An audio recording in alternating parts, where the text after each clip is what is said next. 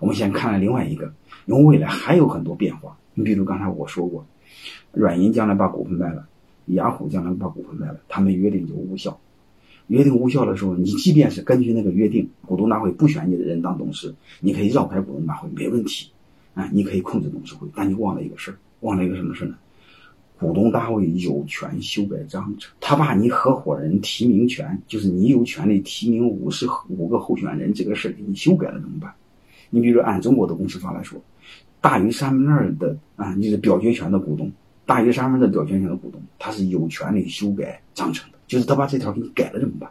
但他没改，股东怎么变化，你都有控制董事会，是这意思吧？我把章程给你改了，我把这条你的权利给你废了怎么办？是不是这样？你你你不能是这个这个这链条前一半链条很好，关键一个链条你给忘了，这这样的话，你所有的设计前功尽弃。还有一个是他为什么要选在美国上市，在中国不可以，在香港不可以吗？为什么一四年时候非要选选在美国上市？呃，我们过几年再回回忆一下这个这个阿里的合伙人就更有意义。我们再看，就是万一章程要被修改怎么办？所以这帮伙计是非常聪明，因为阿里的第二合伙人在蔡崇信。他是耶鲁的这个法学博士，他又在华尔街待过。他爹好像是耶鲁的法，也是法学博士，还是台湾的第一个什么法学博士。所以对吧？他把章程给修改了怎么办？然后这帮伙计是非常聪明啊，又提前做了设计，根据上市后修改的公司章程，修改阿里合伙人的提名权和公司章程的相关条款。这一条不不能大于三分之二就能通过，必须获得出席注意。出席股东大会的股东所持表决权九十五以上，同意方可通过。各位明白这个就有意思了，就是通常是大于三分之二，它不，它大于百分之九十五，这就意味着大于三分之二的情况下，你会发现你大于三分之一就有否决权。如果大于九十五的话，说白了就是阿里的合伙人团队只需要持阿里百分之五的股份，它就有否决权，是不是这意思？但是问题又来了。因为嘛，他是出席股东大会的股东，嗯，所所持表决权，嗯，表决票数，他是出席而不是总。我们大家知道，上市公司股东大会开会，真正出席股东大会的股东拥有的表决权，一般也就六十七十。因为你要知道，他的股东是全球，那有的人也不愿意去，特别是小散户，他哪去？去了你又不管饭，又不提供吃住，又不搭理人家，光投票。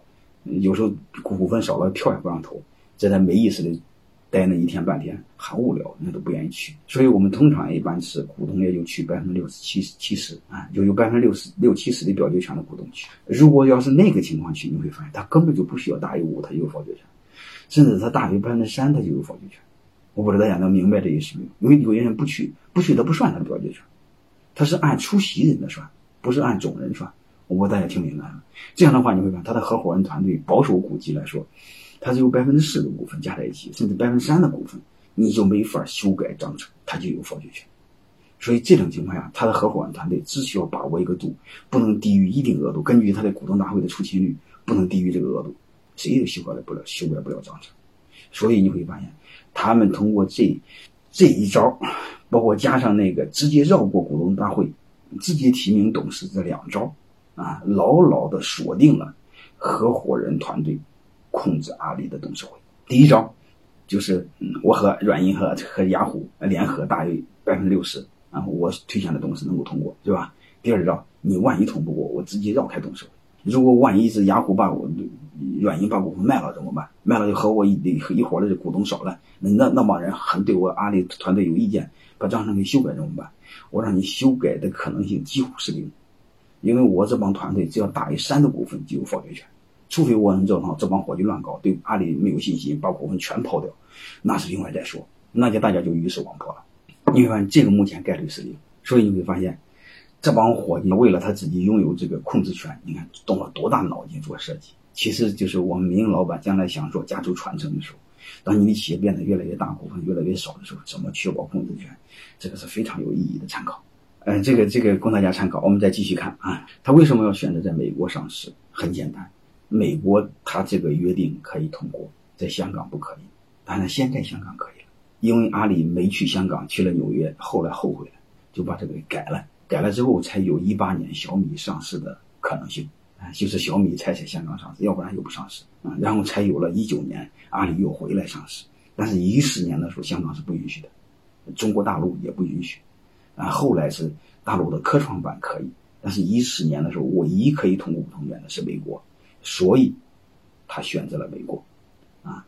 但是另外我想再说一句话，中国的公司法规定，有限责任公司就是你不上市的话啊，上市都得是股份制公司，如果你不上市的话。有限责任公司可以通过不同权，你会发现它规定的很有意思啊。有限责任公司股东会有股东按出资比例行使表决权，公司章程另行规定的除外啊。你看中国并不是都不可以，就是有限责任公司，我们中小民营企业是可以的。如果多数你不上市，我们多数民营企业是上不了市，是是不上市的，这个你就可以按这个约定来规定啊。如果你真正想上市的话，当然你写的很好啊，像小米这样的好。啊，或者是经营状况很好，目前是科创板和香港是可以的，啊，但是那个一四年的时候，只有只有在纽约可以，啊，当然这个就是一九年，后来是阿里又重新回香港上市的一个照片，这是马云英退休了啊，那是张勇，嗯，那个那个出席了上市的呃现场，敲钟的现场。后来你会发现，在阿里上在香港上市的时候，他的合伙人制度基本还是没有变化，你会发现和和刚才我讲的是一样的啊。只是他的合伙人数量发生了变化，多了一些。那那个，但是那个本质上不重要，好吧？我我以后会谈，嗯，他的合伙人数量是怎么发生的变化，啊，然后他的合伙人怎么来的，啊，基本上没有什么，和以前没什么变化。我马上讲。